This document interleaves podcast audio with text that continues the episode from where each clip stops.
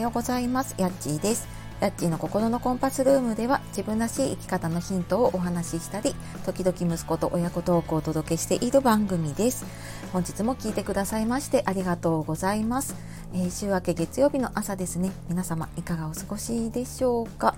えー、今朝はねなんか急にまた寒くなってきたので本当にね体調に気をつけながら、えー、今週も頑張っていきましょう。はい。で今日はですねちょっと話して話そうと思ってたこととは別のことなんですが、えーと、知らないうちに規約違反してるかもっていうことで、えー、お話をしようと思います。ね、私今このラジオトークとあとスタンド FM と両方で配信をしているんですが、えー、たまたまですねたまたまじゃないなあのスタンド FM の方の、えーとコミュニティ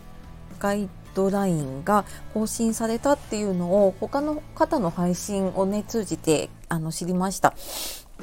でちょっとそこに私あれこれちょっとまずいかなって思う内容が入っていたので改めて確認をした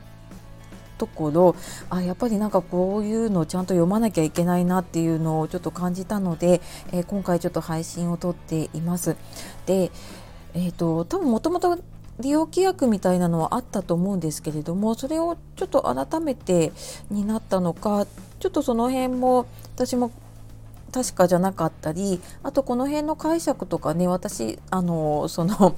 えーと、担当のものでもなく 専門のものでもないので、えー、ちょっと私なりにねこれを読んで感じたことっていう個人のねちょっと感想としてお話をさせていただきます。でえーとね、気をつけなきゃいけないなと思ったのが、まあ、もちろん多分ね皆さん読んでらっしゃったりとかね知ってる方多いと思うんですけれども、まあ、音楽の利用に関すること、まあ、これきっとね皆さん気をつけてらっしゃると思うのでねあの音楽流したりとかね何か使用する時にはあの許可を得てからっていうことだったりあとはそのアイコンとか画像とかの使用とかあとはあの固有名詞とかの使用とかもねあのちょっと注意が必要っていうことだったりあとは作品の朗読とかもねあのその引用の範囲とかの定義とかも書いてあるので、まあ、その辺とかも、うん、なんか何気なくねやってしまうんですけれども気をつけなきゃいけないなっていうのとあとは誹謗中傷のことだったりとかまあ、この辺はそのね音声配信だからっていうことではないとは思うんですけどねそのあの犯罪に関することとか個人情報とかねその辺もそうだと思うんですが、えー、私が一番ビクッとしたのがながらスマホっていうところですね。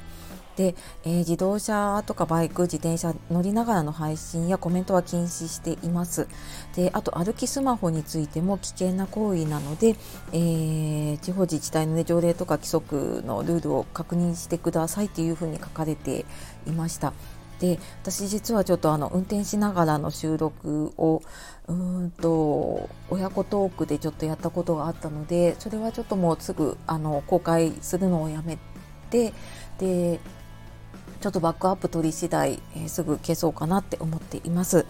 で、まあ、まあ、その辺のことがねいろいろ書いてあるので、えー、利用されている方ね本当に一度ちょっと確認をした方がいいなと思いました。でなんでかっていうとねやっぱり自分の配信を守るのって守れるのってやっぱり自分しかね守れないんですよね。誰かが守ってくれるわけでもないし。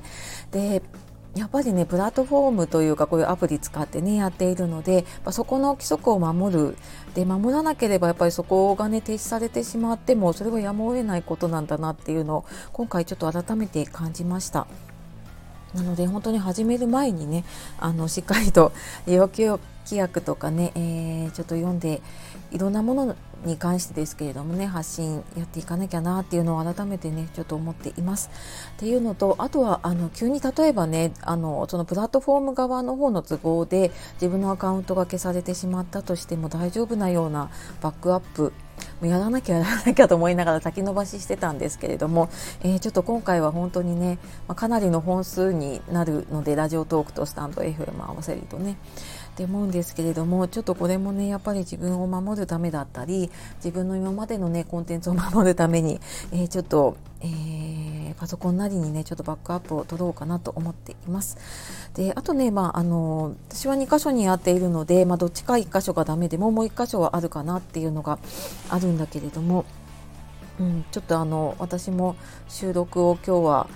普段はアプリで収録をするんですけれども片方はあのスマホの方のねボイスメモでクラウド上に保存しながらやろうかなと思ってはいちょっと収録の方法も変えてみたりしました。はい、というわけでね、えー、今日は、え知らないうちに規約違反かもっていうことで、えー、ちょっと私自身もドキッとしたし、あの音声配信やっている方にねちょっと知ってもらえたらいいなと思ってお話しさせていただきました、えー、今日も最後まで聞いてくださいましてありがとうございました、え、素敵な一日をお過ごしください、えー、あっちがお届けしました。さようなら。またね